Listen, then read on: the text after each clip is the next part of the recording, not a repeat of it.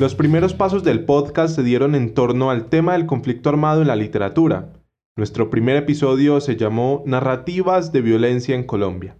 Las guerras civiles, el asesinato de grandes líderes políticos, el narcotráfico y diversos hechos de la vida nacional han tenido como protagonista un enfrentamiento por causas políticas.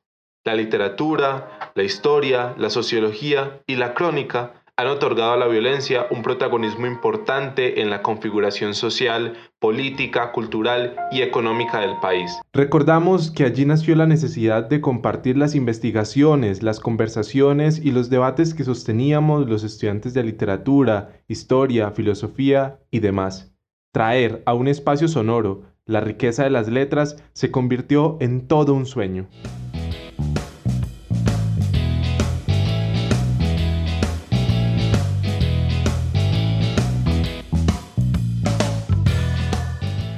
Cassette 10, episodio número 10. Podcast de Parche con las letras. Las letras del conflicto armado. Visión histórica.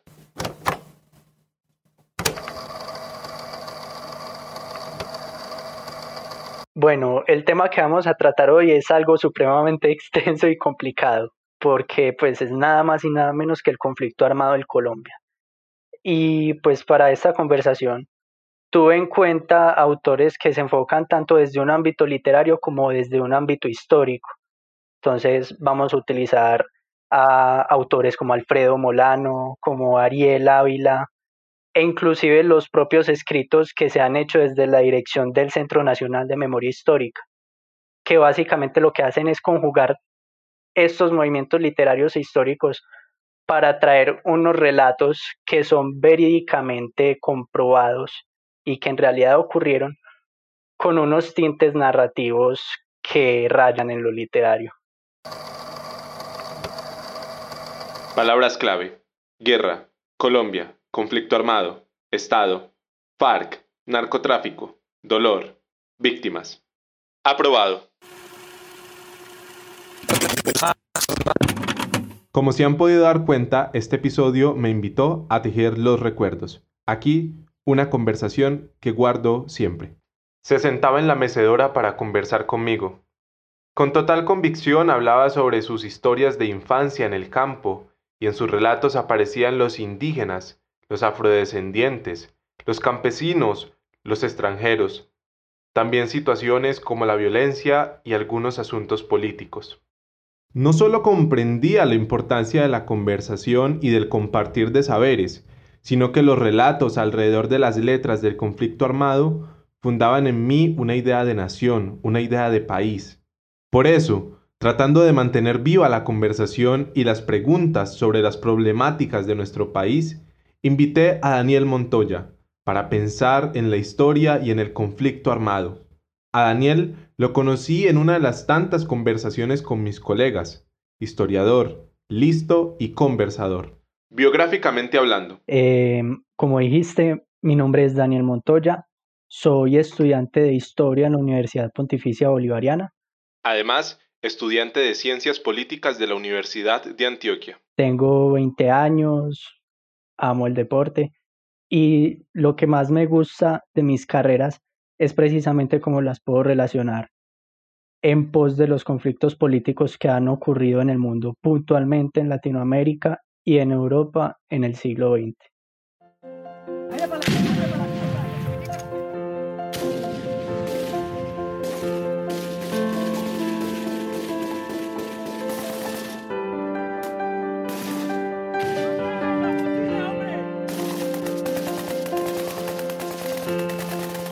Daniel, gracias por aceptar nuestra invitación. Bienvenido a De Parche con las Letras. Empecemos por la pregunta más breve, pero no la menos importante. ¿Qué entendemos por conflicto armado? Bueno, eh, un conflicto armado se puede definir em, desde un ámbito práctico como un enfrentamiento entre dos agentes que tienen un gran poderío bélico. O sea, un conflicto armado no es un proceso de violencia común que se hace entre un Estado y unos agentes insurgentes locales con una capacidad bélica menor o de bajo impacto, sino todo lo contrario, con grupos eh, con grupos insurgentes o con grupos terroristas internos que tienen un poder bélico muy grande, muy fuerte y con un control en diferentes áreas de la región y el territorio. Listo, hablamos de un conflicto armado en Colombia, perfecto. Daniel, pero ¿desde cuándo hablamos de un conflicto armado en el país? Uy, bueno, esa respuesta es un poco complicada. ¿Por qué? Porque es que hay demasiadas posturas y demasiadas visiones. Unas se dan hacia años, hacia años pues de mediados de siglo. La más famosa, por ejemplo, eh, puede ser la del 9 de abril de 1948, con el Bogotazo, con el asesinato de Jorge Eliezer Gaitán. Eh, a partir de este hecho es donde comienzan las guerrillas liberales, liberales a luchar contra el gobierno conservador. Em, otros historiadores dicen que fue en los años 60 cuando empezó con el asesinato de, de Charro Negro en el Tolima, que pues de hecho este es uno de los mitos fundación, bueno, mitos fundacionales, pero que, que realmente ocurrieron de las FARC.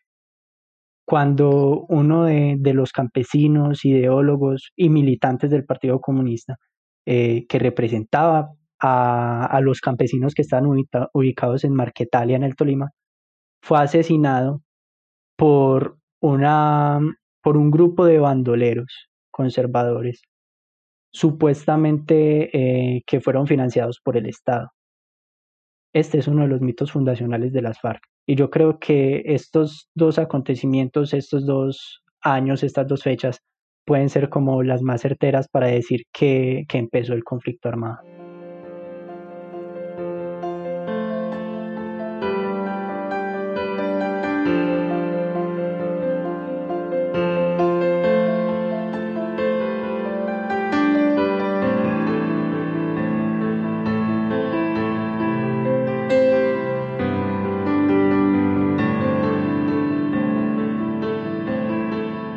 Daniel, ¿por qué es importante plasmar, narrar, escribir el conflicto armado?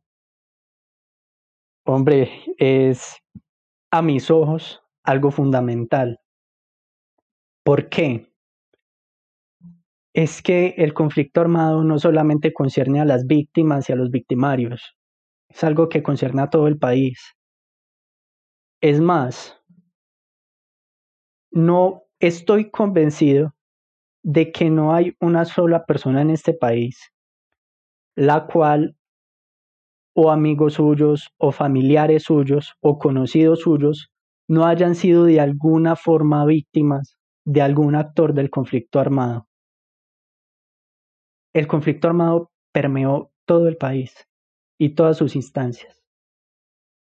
Me parece que, que este país no puede dejar atrás la memoria y necesita recordar, necesita escribir sobre ello. Y muchos autores han escrito sobre ello. Muchos periodistas han hecho sus columnas refiriéndose a lo que ocurrió en el conflicto armado. Fotógrafos, cineastas, hay mucho material y es algo que no debemos dejar perder. Sobre todo pues teniendo en cuenta que hace unos pocos años se firmó el acuerdo de paz con las FARC que permitió también conocer, conocer un montón de hechos que, pues, que desconocíamos sobre fosas comunes, lugares donde enterraban a las víctimas y al mismo tiempo también salieron a la luz hechos de falsos positivos que desconocíamos, que ocurrieron en el año 2015. Es algo, la memoria la memoria es algo fundamental en una sociedad. Cuando una sociedad no tiene memoria y no practica las lecciones que deja la memoria, pues tiende a, a seguir en las mismas tónicas de violencia. Importantísimo, importantísimo volver eh, a autores como Alfredo Molano, ¿no? Sí, autores como número uno. Sí, es verdad. Sí, sí, Alfredo Molano, Alfredo Molano ha sido uno de los actores que más ha tratado el conflicto desde la perspectiva, por ejemplo, de la guerrilla. Y pues tiene sus crónicas donde, donde se pone como en los zapatos de un guerrillero y habla de, de cómo, cómo son los días, las vivencias de un guerrillero en la selva, los obstáculos que tiene. Porque es que pues también hay que acordarnos de que, de que muchos de los integrantes de la guerrilla no son solo victimarios, sino que también fueron víctimas en su momento. Y no solo de la guerrilla, sino también de los otros dos actores. Molano lo plasma perfectamente en sus libros. Daniel, la pregunta puede ser un poco abierta, pero ¿cómo crees vos que hemos narrado el conflicto armado en Colombia? ¿O de qué manera? Como ya lo había dicho, pues el conflicto afectó a prácticamente todos los colombianos. Y al ser tres actores, unos colombianos fueron afectados o por la guerrilla, o por el ejército, o por las autodefensas o los paramilitares, o por la guerrilla y el ejército, o por la guerrilla y los paramilitares, o por todos. ¿Qué pasa con estas cosas? Hay un problema y es que muchas veces las personas cuando fueron víctimas de un actor, pues tienden obviamente, y pues y en parte con, con, con todo el derecho a estar en contra de ese actor. Entonces, muchas veces las personas que fueron víctimas de la guerrilla, eh, su construcción de memoria, la construcción de memoria que ellos hicieron, fue netamente en contra del movimiento guerrillero, o los que fueron víctimas del paramilitarismo, en contra del paramilitarismo y en parte del Estado y avalando la guerrilla. Me parece que en Colombia muchas veces ha ocurrido, ha ocurrido que, que cuando una víctima eh, pues solamente fue víctima de uno de los grupos y se convirtió en, en escritor o divulgó sus memorias, lo hizo de una forma muy sesgada. Sin embargo, hay muchas personas que no lo hicieron así y algunas instituciones que no lo hicieron así. Por ejemplo, eh, un fotógrafo que a mí me encanta, Jesús Abad Colorado, eh, él se encargó de fotografiar, de fotografiar pues, el conflicto en Colombia. Y podemos encontrar fotos de de las guerrillas, de los paramilitares, de, pues, de acciones bélicas, de de combates, de víctimas. Él no discrimina. Él le Fotos de hecho muy fuertes, ¿no? Sí, son muy fuertes. Hay una muy famosa, por ejemplo, de una, de una niña asomada por una ventana que tiene el hueco de una bala. En la Comuna 13, de hecho. En la Comuna 13, uy, en la Comuna 13 sí que fue complicado el proceso. Eh, y otra de las instituciones que, que se encargó de, pues, de hacer un análisis desde muchos puntos de, vista fue el Centro de Memoria Histórica, con, pues, con el informe Basta Ya, que inclusive pues tienen como varias seccionales en el país y por cada seccional también tienen un mini informe local.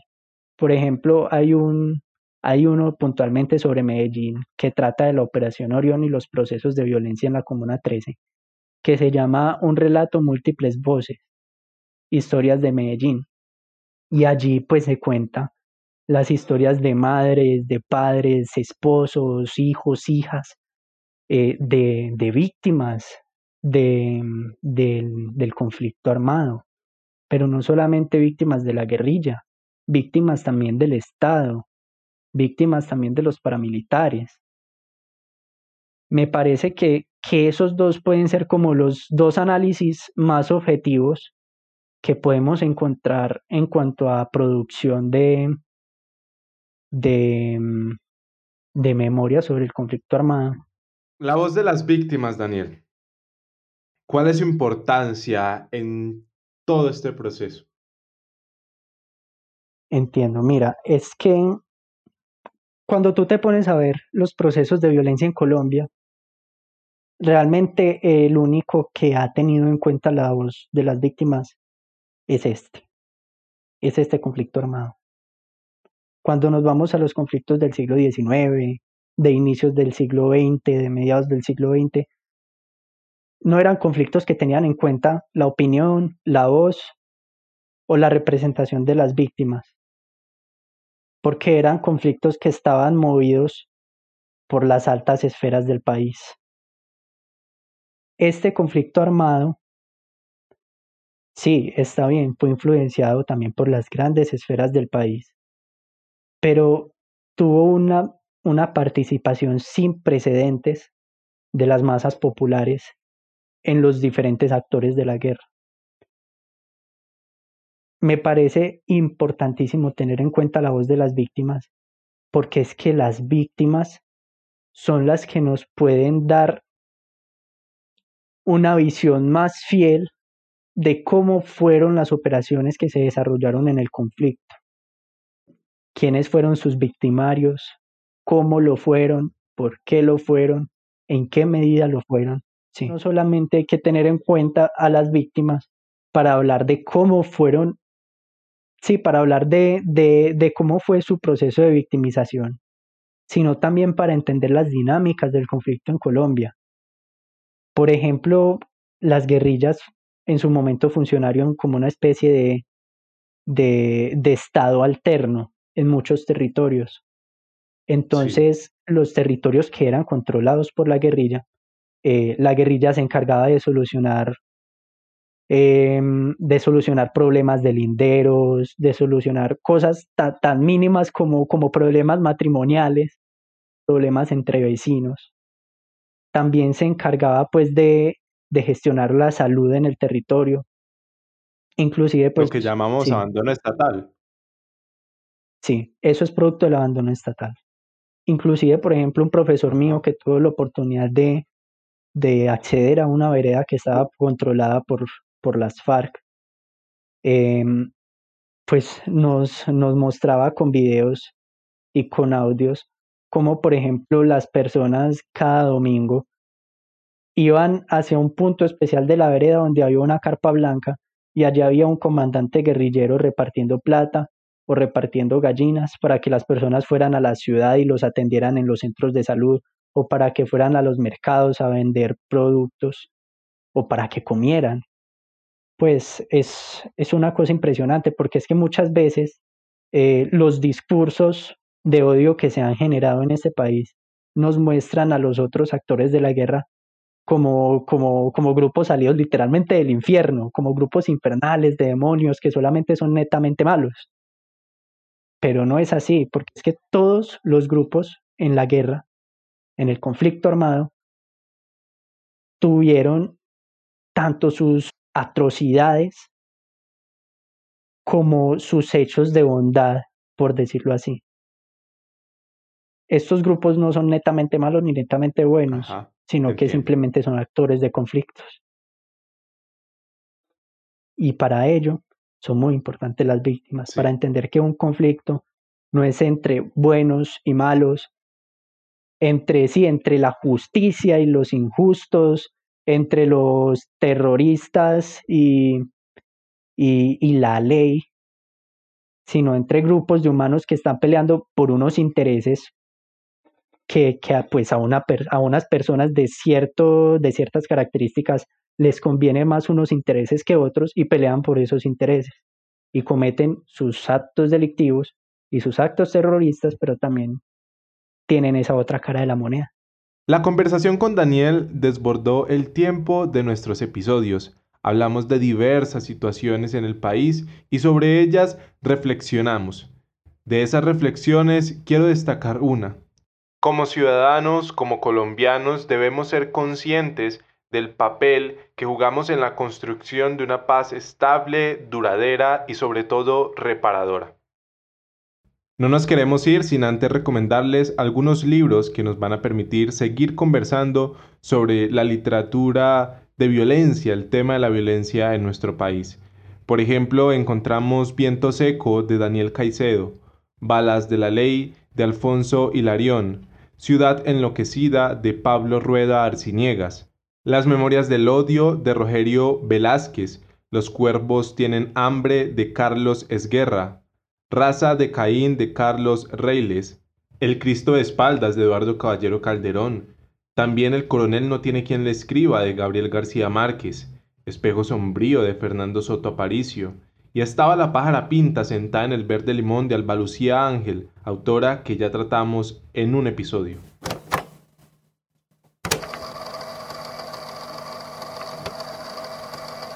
Finaliza el episodio número 10, cassette 10, podcast de parche con las letras, las letras del conflicto armado, visión histórica, finalizado.